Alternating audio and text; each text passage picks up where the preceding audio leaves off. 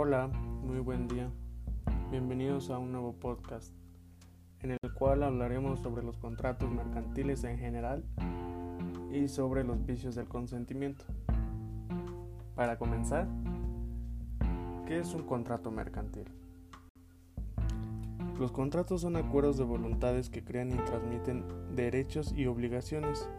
Son los convenios que producen o transfieren obligaciones y derechos de naturaleza mercantil. Los elementos del contrato. Inciso A. Consentimiento. Acuerdo de voluntades. Es el elemento esencial en todo contrato. Inciso B. Objeto es la obligación y el objeto de esta es la prestación.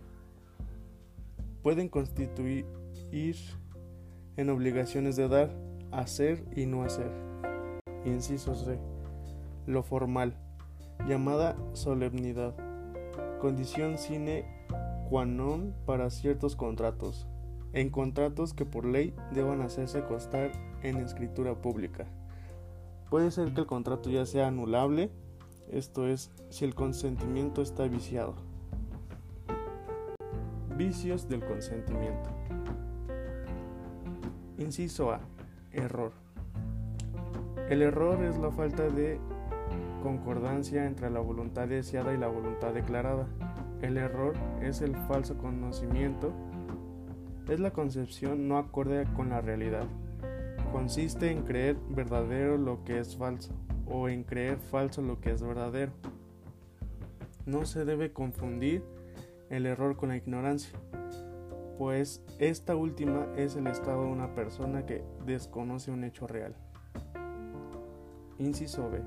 El dolo. El dolo es toda maniobra de las que se vale una de las partes para obtener la voluntad positiva de la otra que trabe el consentimiento y de esta manera concluir un acto o contrato en beneficio de ciertos intereses, astucia, trampa, maniobra.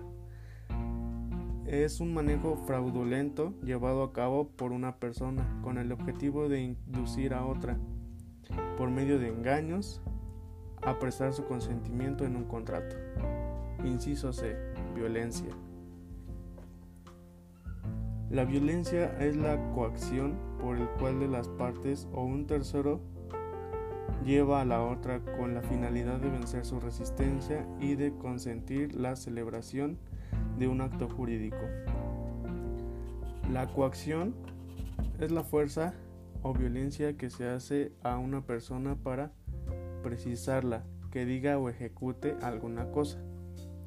En este sentido, el empleo de la coacción origina múltiples consecuencias de orden civil, ya que los actos ejecutados bajo coacción adolecen del vicio de nulidad. Conjunto de acciones mediante la fuerza material o moral son capaces de intimidar y obligar a una persona a prestar su consentimiento en un contrato. Inciso C. Incapacidad de alguna parte. La incapacidad es la ineptitud para gozar de un derecho. Incapacidad de goce, así, las personas condenadas a penas criminales perpetuas son incapaces de disponer y recibir a título gratuito o para ejercerlo por sí mismo o sin asistencia o autorización. La incapacidad puede ser absoluta o total. Incapacidad para el trabajo que impide a la víctima dedicarse en adelante a cualquier labor remuneratoria. Incapacidad para el trabajo. Estado de la persona que, a consecuencia de un accidente o enfermedad, se haya impedida total o parcialmente para trabajar. La incapacidad parcial incapacidad para el trabajo que deja a la víctima la posibilidad de trabajar pero sin permitirle el ejercicio de su profesión en la forma que lo hacía antes del accidente. Incapacidad permanente. Incapacidad para el trabajo que subsiste, luego de la consolidada la lesión. Incapacidad temporaria incapacidad para el trabajo que afecta a la víctima hasta la curación o consolidación de la lesión. Se llama interdicción cuando una persona es declarada jurídicamente incapaz por carecer de las aptitudes generales para gobernarse, cuidarse y administrar sus bienes, por lo cual debe ser sometida a la guarda de un tutor. Se colocan en estado de interdicción las personas privadas del diserciamiento necesario para obligarse, sea por una discapacidad intelectual de nacimiento o producto de un accidente, o bien por lo avanzado de la edad como puede ser demencia senil. Continuamos con la clasificación de los contratos mercantiles.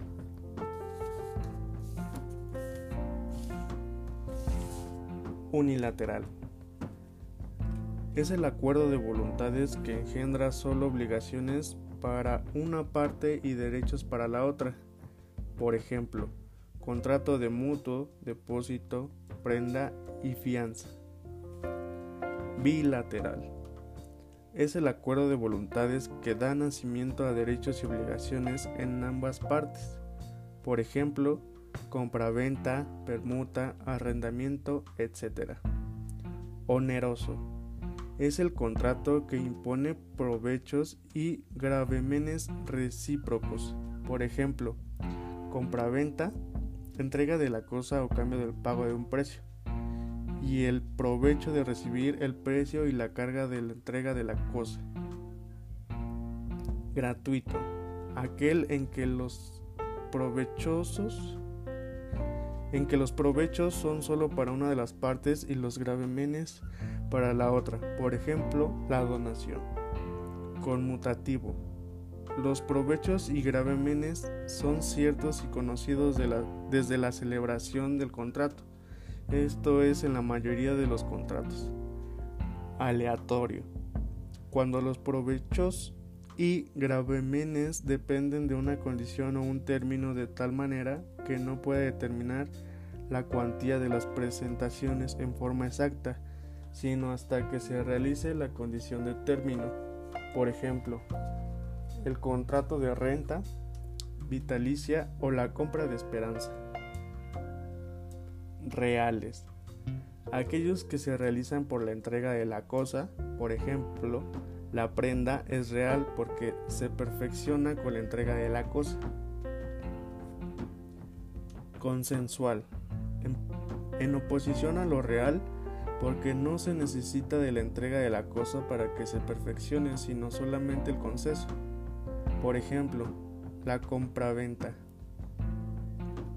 Formal aquel donde el consentimiento debe manifestarse por escrito, como un registro de validez. El contrato consensual, en oposición al formal, es aquel que para su validez no requiere que el consentimiento se manifieste por escrito, por lo que puede ser verbal, tácito o derivarse del lenguaje mímico.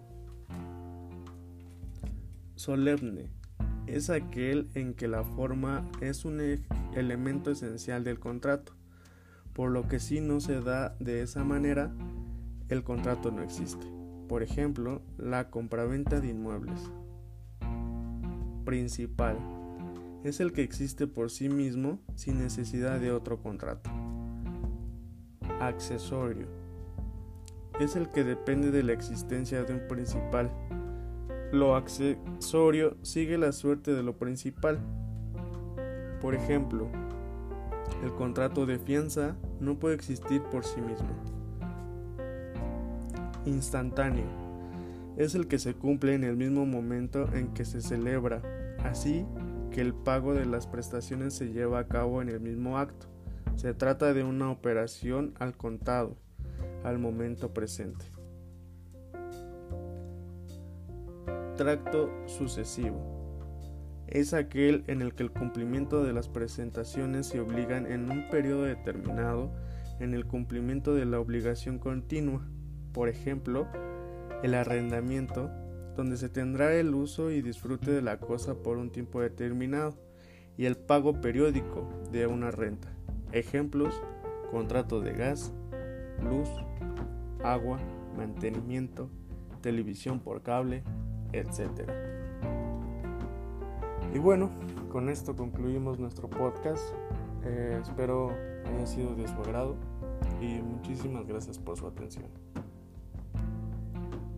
Hasta luego.